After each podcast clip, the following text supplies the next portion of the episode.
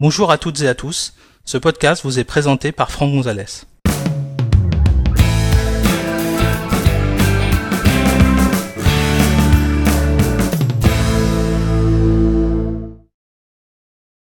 Dans cet épisode, nous allons découvrir comment renommer un compte utilisateur avec un nouveau nom complet.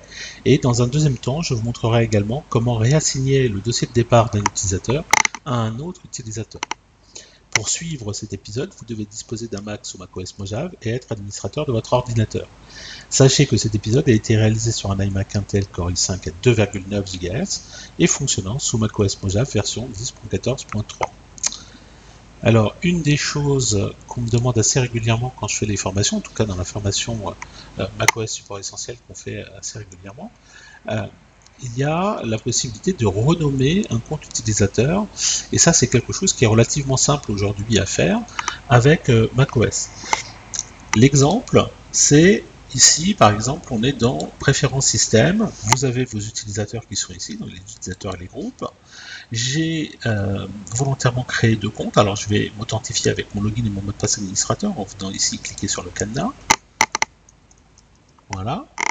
Pour ça vous avez besoin d'être administrateur. Et ici, j'ai volontairement créé deux comptes, un qui s'appelle utilisateur 1, qui s'appelle utilisateur 2, et j'ai des dossiers de départ qui vont être attribués à ces comptes, utilisateur 1, utilisateur 2. Voilà. Donc, je veux renommer par exemple utilisateur 1. Je vais pouvoir cliquer droit sur le compte, c'est très simple en fait. Hein. Donc, clic droit sur le compte, ou si vous n'avez pas de souris à deux boutons, vous faites un contrôle-clic, option avancée. Ici, on va retrouver le nom complet de l'utilisateur. Ici, on va retrouver ici le nom du compte, c'est généralement ce qu'on appelait le nom court avant, et ici le nom complet. Alors c'est clair qu'avec un nom comme utilisateur 1, c'est pas très très malin, mais si j'avais mis euh, euh, Thierry Deltil par exemple, eh bien j'aurais ici euh, le nom de la personne. Justement, on va utiliser ce nom pour réattribuer ce compte utilisateur 1 à Thierry. Je vais venir ici dans nom complet, je vais effacer, je vais mettre Thierry Deltil. Alors, je vais également utiliser son nom pour renommer le nom du compte. En règle générale, quand je crée un nouvel utilisateur, automatiquement, ça me fait ça. C'est-à-dire que ça va reprendre le nom complet, ça va enlever les espaces, ça enlève également les majuscules et les accents s'il y en avait, et ça va écrire donc euh, la même chose dans nom du compte. J'ai le droit, évidemment, si je le souhaite, hein, d'effacer euh, des caractères euh, pour mettre juste Thierry, par exemple. Hein. on va faire ça, par exemple. Par contre, vous voyez ici, j'ai euh, laissé volontairement dans le nom du répertoire de départ utilisateur 1. Parce que si jamais je mets ici autre chose, si je mets Thierry par exemple, bah, le système, lui, va considérer que le dossier de départ de Thierry, c'est un dossier qui s'appelle Thierry. Mais il n'existe pas ce dossier. Donc il va être créé à la première connexion. Du coup, euh, Thierry ne pourra pas accéder aux données qui étaient présentes euh, dans le dossier utilisateur 1 s'il euh, y avait des données qui étaient déjà stockées dans ce dossier.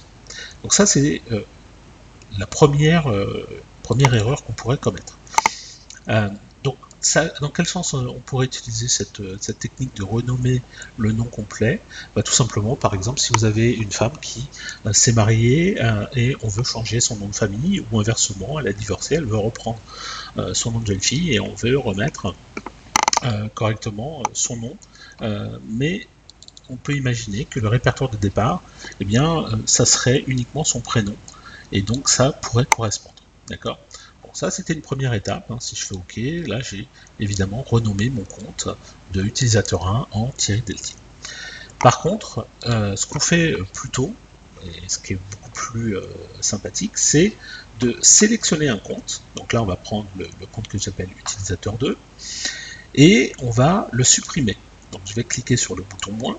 Et là, vous voyez, le système me propose soit d'enregistrer le dossier de départ dans une image disque, ça, ça me permettrait éventuellement de copier euh, les données de l'utilisateur dans un disque image que je mettrai après euh, sur un autre ordinateur, je transférerai sur un autre ordinateur.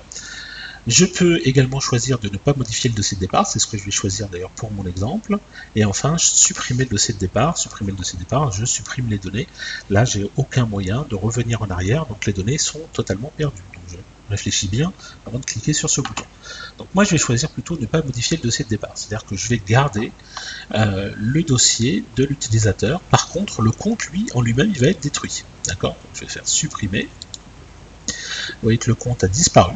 Par contre, si je vais dans le dossier utilisateur, je vois bien ici le dossier de départ qui n'a pas été supprimé, il a juste été renommé en utilisateur 2, entre parenthèses, supprimé.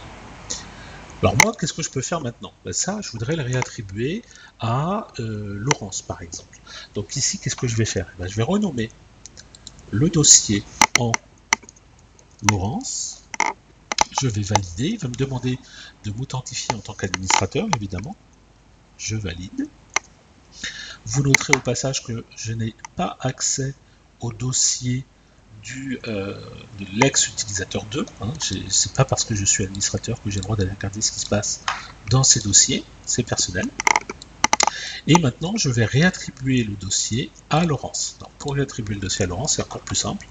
Je retourne dans l'utilisateur et groupe. Je crée un nouvel utilisateur. je mets Laurence Bazin. Nom du compte, on va mettre Laurence. Je rappelle que le nom du compte va correspondre au nom du dossier de départ. Donc là, pour le coup, si j'avais laissé Laurence Bazin, bah, j'aurais euh, loupé mon, euh, mon exercice, c'est-à-dire qu'en fait, il aurait créé, le système aurait créé un nouveau dossier de départ qu'il aurait appelé Laurence Bazin. moi, c'est pas ça que je veux. Je veux euh, réattribuer le dossier qui appartenait à l'utilisateur 2 que j'ai renommé en Laurence à l'utilisatrice Laurence. Je mets un mot de passe et je vais valider. Et là, vous allez voir, le système me dit Ah, mais il y a déjà un dossier de départ qui porte le même nom pour ce compte. Est-ce que vous souhaitez réassembler les deux euh, éléments? Donc le nom, le compte en fait, et le dossier de départ. Bah oui, évidemment, c'est ce que je veux. Je vais faire utiliser le dossier il va travailler un petit peu. Alors évidemment, là, c'est très rapide parce qu'il y a peu de données. Hein. S'il y avait un peu plus de données dans le dossier, ça prendrait un peu plus de temps. Et là, Laurence devient la nouvelle propriétaire de euh, ce dossier qui s'appelait utilisateur 2 et donc de tous les éléments qui se trouvaient à l'intérieur. Après, il suffira simplement euh, de permuter, de devenir l'utilisatrice Laurence avec le mot de passe et euh, je pourrai accéder à toutes les données. Donc voilà comment on peut transférer euh, très facilement. Alors là, en l'occurrence, c'était sur le même ordinateur, donc c'est très simple. Mais euh, pour le faire sur un ordinateur distant, c'est encore plus simple, enfin c'est tout aussi simple. Je euh, enregistre dans un disque image. Le disque image, je le copie sur un disque externe. J'amène le disque externe sur le nouvel ordinateur, je double-clique sur le disque externe, je copie le volume monté dans le dossier utilisateur et je crée un nouvel utilisateur qui porte le même nom que le dossier de départ. Voilà, c'est pas plus difficile. Donc voilà pour euh, ce podcast. Merci d'avoir suivi cet épisode. Si vous souhaitez en connaître davantage sur l'utilisation de macOS ou d'iOS, merci de consulter notre site web à l'adresse www.agnesis.com et suivez les thèmes formation macOS Mojave ou formation iOS depuis la page d'accueil. À bientôt pour un prochain épisode.